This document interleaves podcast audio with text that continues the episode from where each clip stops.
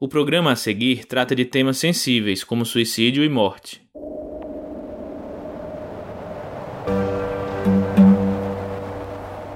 Em 2014, no começo do ano, uma amiga minha muito querida se matou. E eu surtei, né? Fiquei bem louca durante o ano de 2014, porque é aquela coisa, né? Você se culpa, você pensa, ai, mas eu não, não prestei atenção nela, eu não ajudei como eu podia, aquela coisa toda, né? E ler o livro, tem até um capítulo que a Caitlin fala sobre. É que eu acho que eu não falei muito sobre o livro, né? Mas a Caitlin ela trabalhou muitos anos num crematório. Ela preparava os corpos para colocar no, no crematório em si, né? No forno. Uma das pessoas que, que ela cuidou na situação tinha morrido em decorrência de um suicídio, né?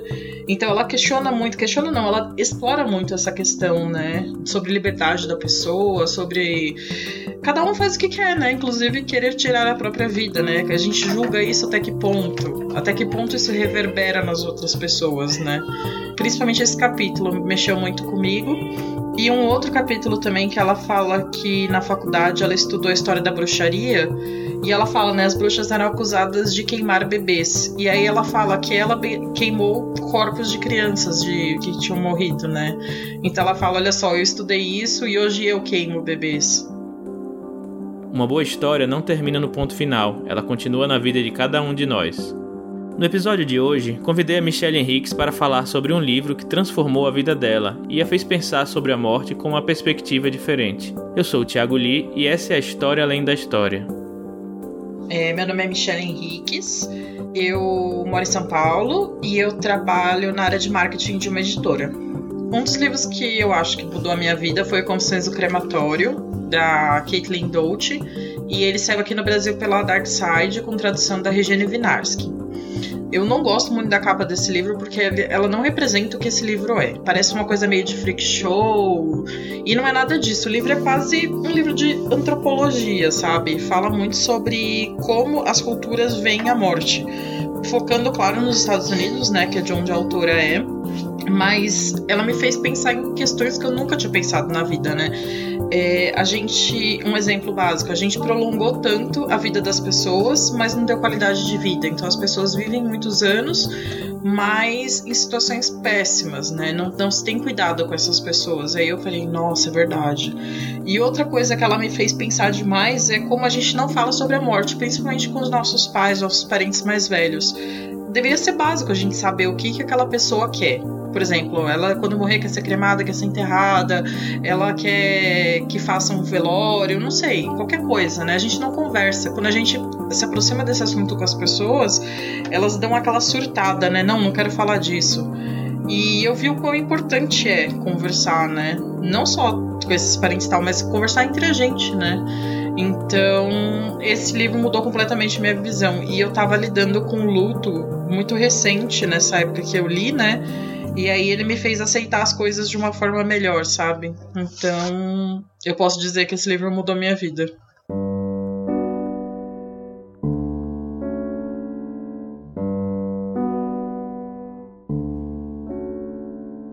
Eu perguntei a Michelle como ela costuma lidar com a morte, algo que é tão tabu para nossa sociedade. Pensando, a primeira vez que eu vi um cadáver, acho que foi no enterro de um avô de um ex meu quando eu já tinha 16, 17 anos. Eu nunca tinha visto, né? Eu acho que como eu era muito nova e eu não tinha muito contato com aquele senhor, eu tinha visto ele poucas vezes, não foi um baque tão grande, né?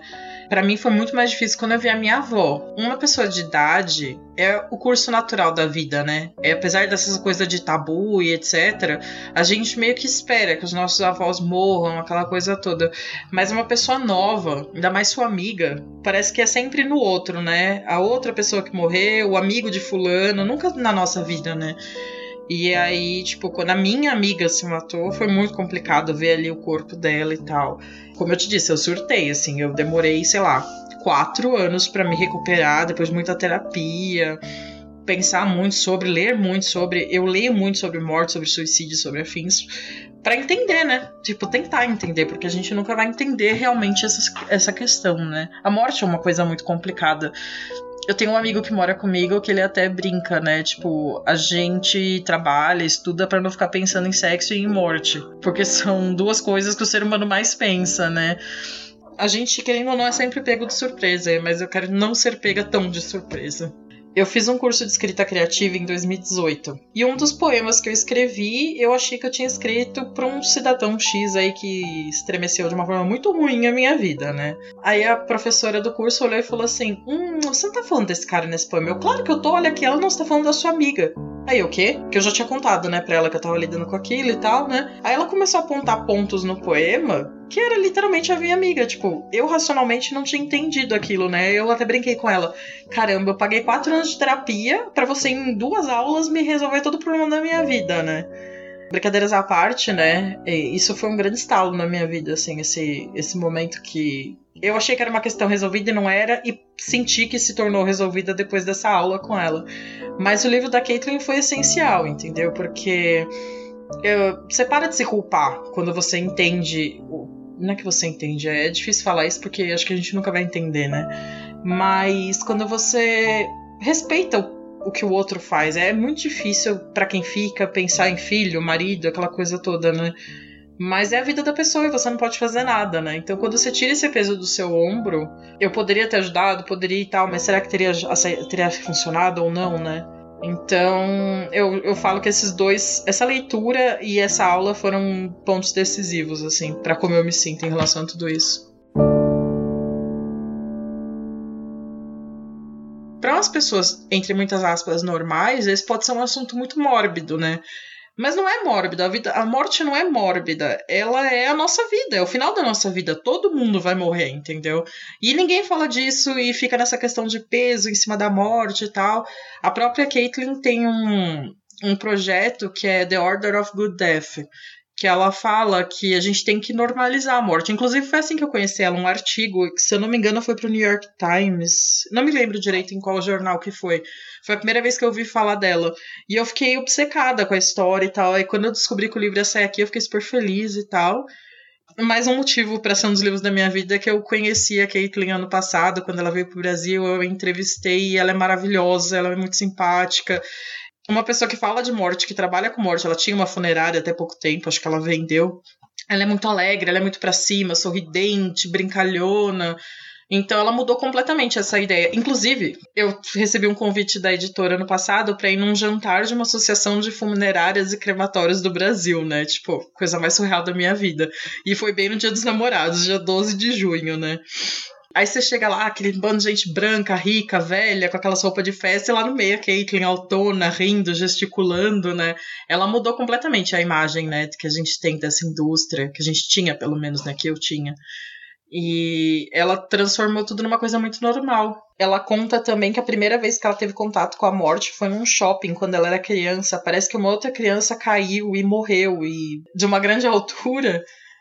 E, e aquela imagem ficou na minha cabeça, né? Imagina uma criança assistir isso. E pensei também no caso da minha amiga, né? Porque no velório da minha amiga estavam os filhos dela. Dois, dois neném, um, eram dois nenéns e uma menina de 11, 12 anos, né? Que me abraçou e falou: Nossa, por que, que minha mãe fez isso, né?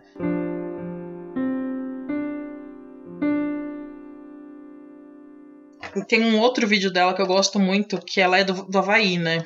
E aí ela visitou um antigo leprosário. E ela fica falando, né? Tipo, as pessoas eram jogadas aqui porque elas estavam com uma doença que ninguém sabia lidar, então largavam as pessoas aqui, né? E você vê na cara dela tristeza, sabe? É, de tudo, né? Toda a história da morte é muito complicada na nossa história, porque o ser humano não sabe lidar, né? E bem que você falou, né? A gente passando por quarentena. Esses dias eu vi uma matéria lá em Belém, no Pará, corpos empilhados porque não tem espaço em frigo, nas geladeiras, né? E aí você fica, nossa, olha como está perto da gente, sabe? A gente tá em segurança dentro de casa e não tá vendo a realidade como tá, mas tá muito complicado, né? Ela tem um outro livro que eu não li ainda, que é o seguinte, para toda a eternidade, se eu não me engano, que ela estudou a cultura da morte, a cultura da morte em vários lugares do mundo, Bolívia, Japão. Ela cita algumas coisas no, no Confissões. Inclusive, ela fala dos Vard, eu não sei se é assim que fala, tá? Vari, Vard, que é uma era uma comunidade indígena do Brasil. O povo indígena que a Michelle mencionou é o povo Wari, que habita as terras que hoje compõem parte do estado de Rondônia. E praticava canibalismo, mas depois que os parentes deles morriam, eles devoravam todas as carnes que era uma forma de apagar, de eliminar a existência da pessoa na Terra, sabe? Eu não é esse o termo correto, óbvio. até peço desculpas se alguém discordar de mim, porque pode discordar que eu tô falando errado, mas é que eu não tenho palavras melhores para dizer agora, né? A Caitlyn, ela é totalmente contra embalsamar corpos, que ela fala que não tem necessidade de higienizar um corpo, é, tirar o sangue dela, colocar um produto químico que vai fazer muito mal para a pessoa que está fazendo esse procedimento, né? Porque a pessoa não sabe lidar com o corpo, né? Tem que deixar bonito para a pessoa ver, né? Para os outros verem, né? E ela é, ela é a favor do, do enterro natural, né? Aquela coisa de colocar cinzas junto com uma árvore, que é o que eu também sou muito a favor, né? Então, ela discorre muito sobre isso, sobre esse distanciamento, né? Tipo, as pessoas não morrem mais em casa, não é a família que cuida do corpo, que veste, é sempre o médico, o médico, a pessoa do, da funerária. Tem essa coisa, né? Tipo, você cuida, eu não vou cuidar. E era da nossa cultura e é de muitos lugares a própria família cuidar, né?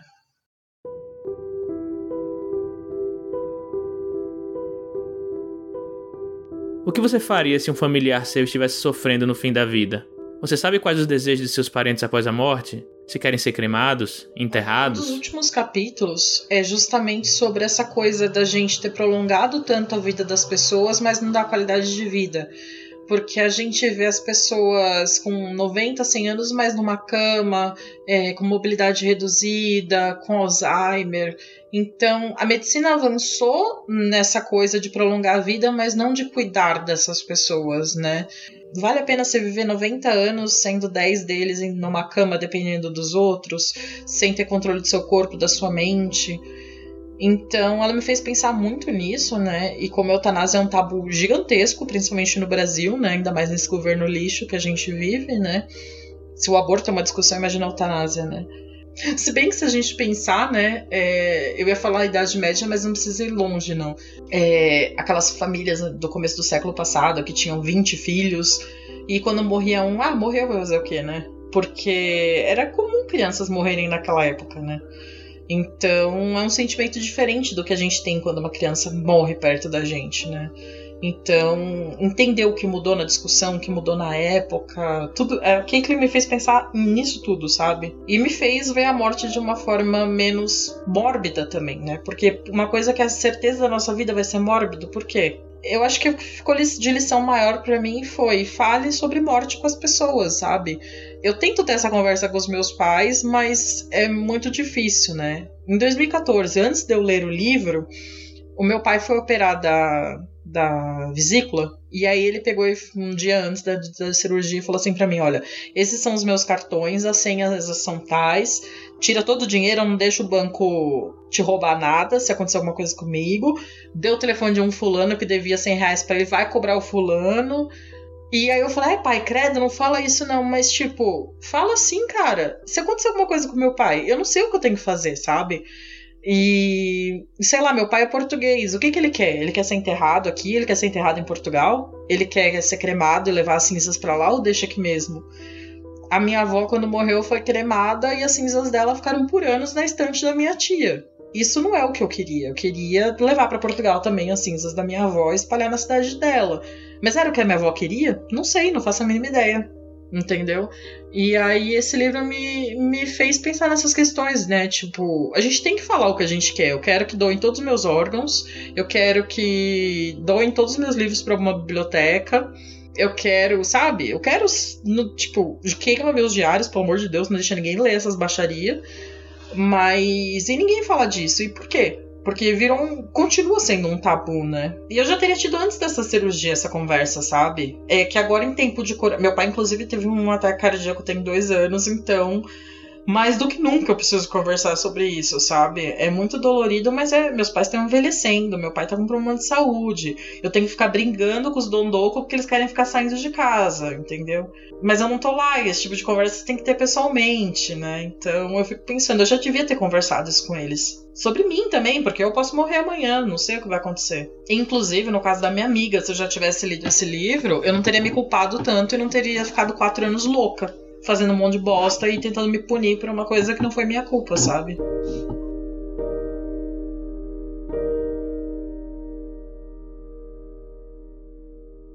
a Raquel, que trabalha na Dark Side, mandou mensagem no WhatsApp perguntando se eu tava livre no Dia dos Namorados. Michelle me contou que teve o prazer de conhecer a autora do livro e que foi um dos momentos mais incríveis da vida dela.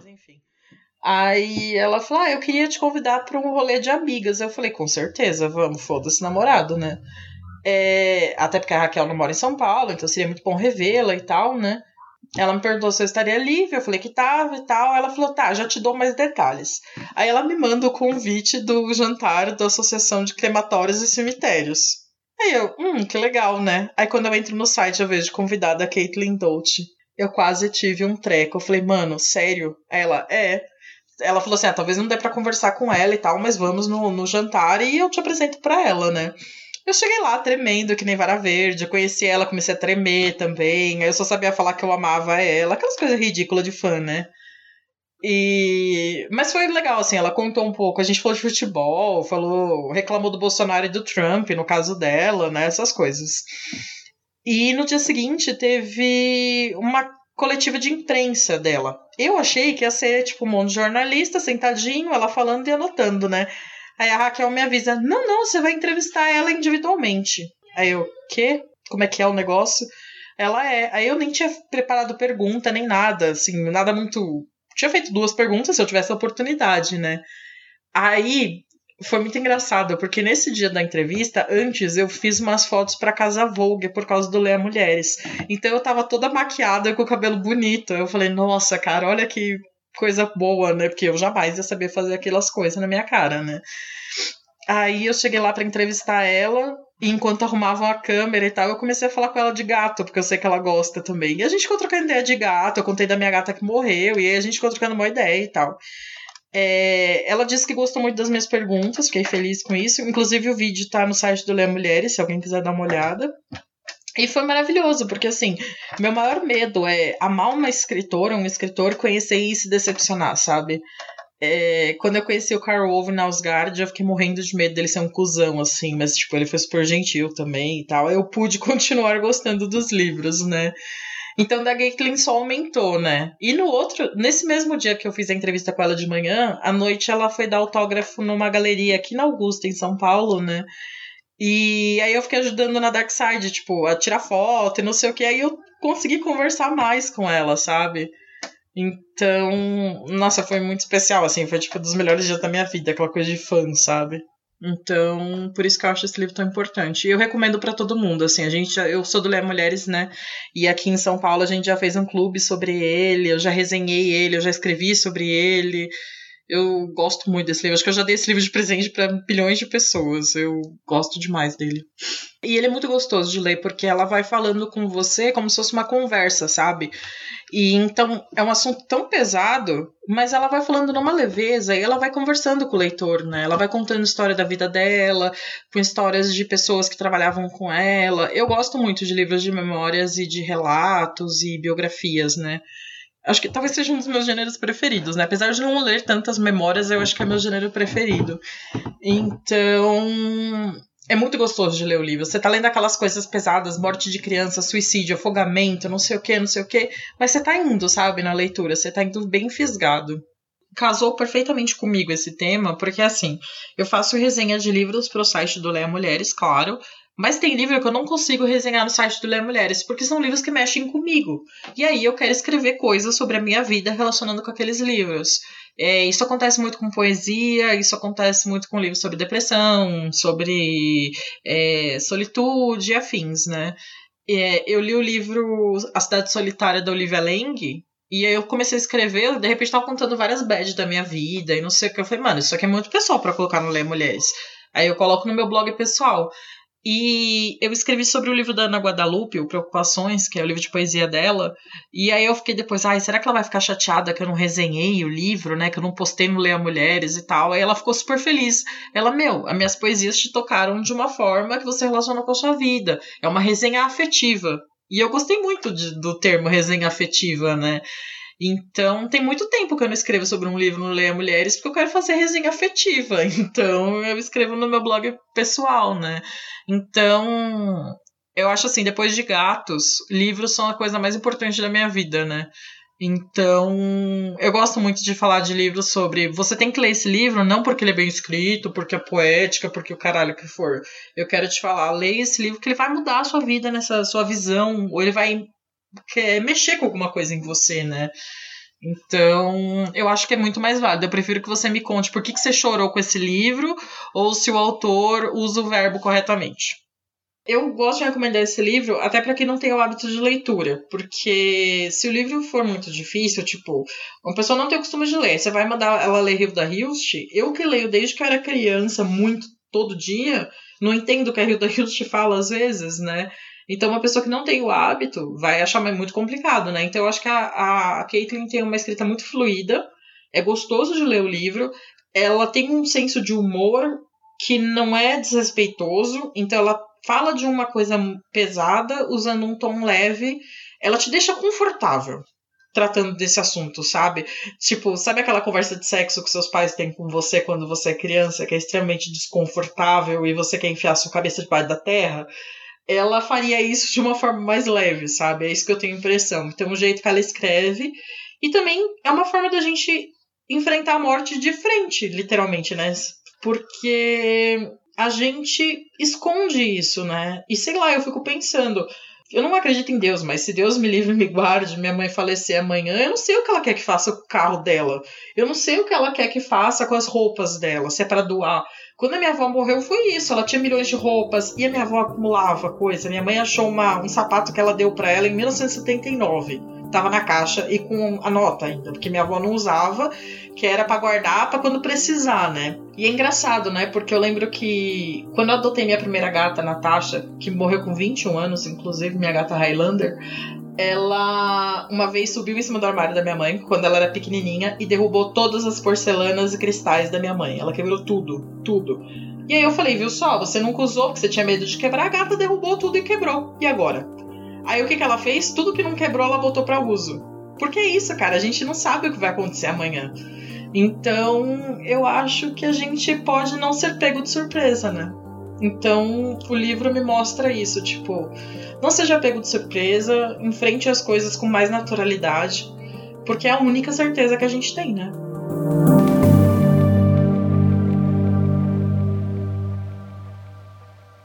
A História Além da História é uma produção do Curta Ficção. Eu sou o Thiago Lee, roteirista e editor. As informações dos livros citados e créditos de trilha sonora podem ser encontrados no post do episódio. Arte de capa por Jonathan Marks e transcrição do episódio por Tom Borges. Se você está ouvindo pelo feed do Curta Ficção, considere assinar também nosso feed próprio. É só procurar por A História Além da História no Spotify e em todas as plataformas. Até a próxima!